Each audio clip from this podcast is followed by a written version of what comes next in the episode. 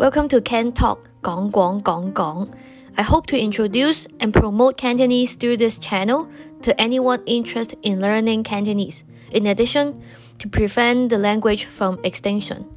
I will go through Cantonese by vocabulary, sentence, and casual talks in either language to increase learning objectives.